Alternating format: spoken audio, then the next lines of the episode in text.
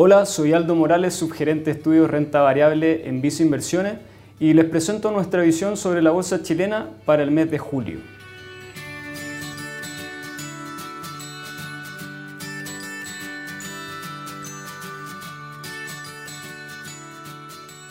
En junio, la bolsa chilena registró una fuerte alza de 8,5% en pesos, revirtiendo totalmente la caída observada en mayo, donde el IPSA se había desacoplado de cierta manera del comportamiento positivo que mostraron los mercados accionarios a nivel global. Lo anterior también confirma la fuerte volatilidad que se está observando en el mercado local, donde se contraponen el mayor apetito por riesgo a nivel global con los débiles datos macroeconómicos que se observan en Chile.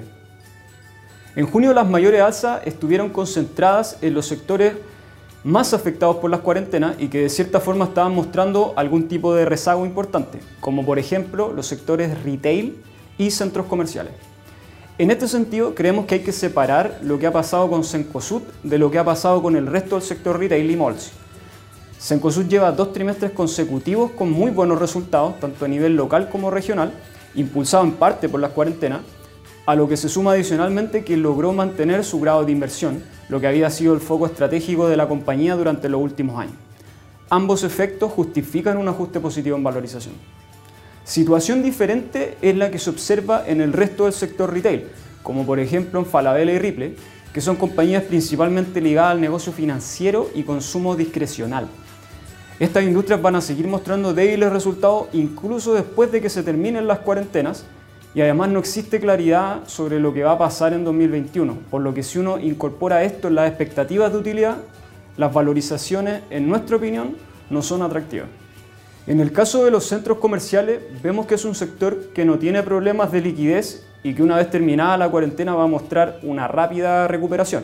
En este sentido, lo que uno debería hacer es mirar un poco más el 2021, donde las utilidades van a ser un poco más normales. Sin embargo, después del positivo desempeño que han mostrado las acciones en el corto plazo, Parque Arauco y Molplaza presentan cap rates de 5.5 y 5.8, lo que nos parece una valorización justa, presentando un retorno potencial limitado a los precios actuales. Por el lado de flujos, las AFP registraron desinversiones netas por 143 millones de dólares en acciones chilenas en mayo, a diferencia del mes anterior donde habían mostrado la primera compra neta en 5 meses. A su vez, la exposición a renta variable local volvió a caer al mínimo histórico, situándose en 6% del total de activos bajo administración.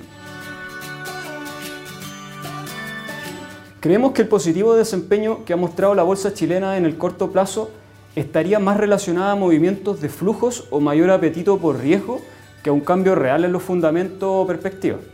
De hecho, el equipo de economía de Visa Inversiones acaba de realizar un nuevo ajuste a la baja en la estimación de PIB para 2020, donde ahora se espera una caída de 6,6%. Además, los resultados corporativos podrían seguir decepcionando en los próximos meses, por lo que seguimos con una visión cauta en renta variable local. Sin embargo, dados los movimientos que se han observado los últimos meses, creemos que se han generado oportunidades en algunas compañías por el lado de valorización.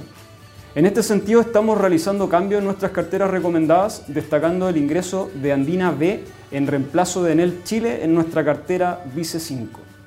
Estamos incorporando Andina B en la cuarta posición de nuestra cartera Vice 5, principalmente debido a su alto atractivo a nivel de valorización, considerando que según nuestras estimaciones se transa actualmente con un 33% de descuento en EV por caja unitaria sobre el promedio de los últimos 5 años.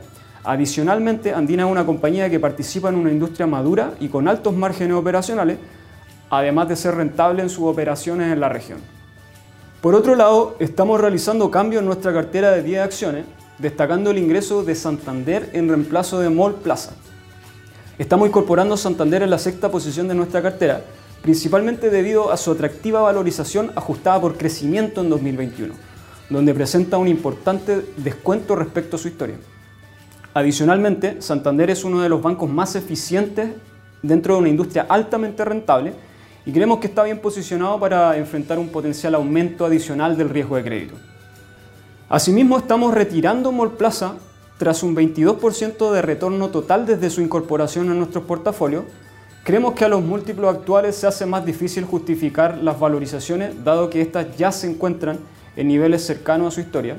En un contexto de débiles resultados de corto plazo y premios respecto a sus pares regionales. Finalmente, si quieres saber más sobre nuestras recomendaciones, te invitamos a suscribirte a Invertir es Simple by Visa Inversiones en Spotify y YouTube. Prefiere nuestras plataformas digitales y canales remotos para invertir en viceinversiones.cl, app Banco Vice o contacta directamente a tu ejecutivo de inversión.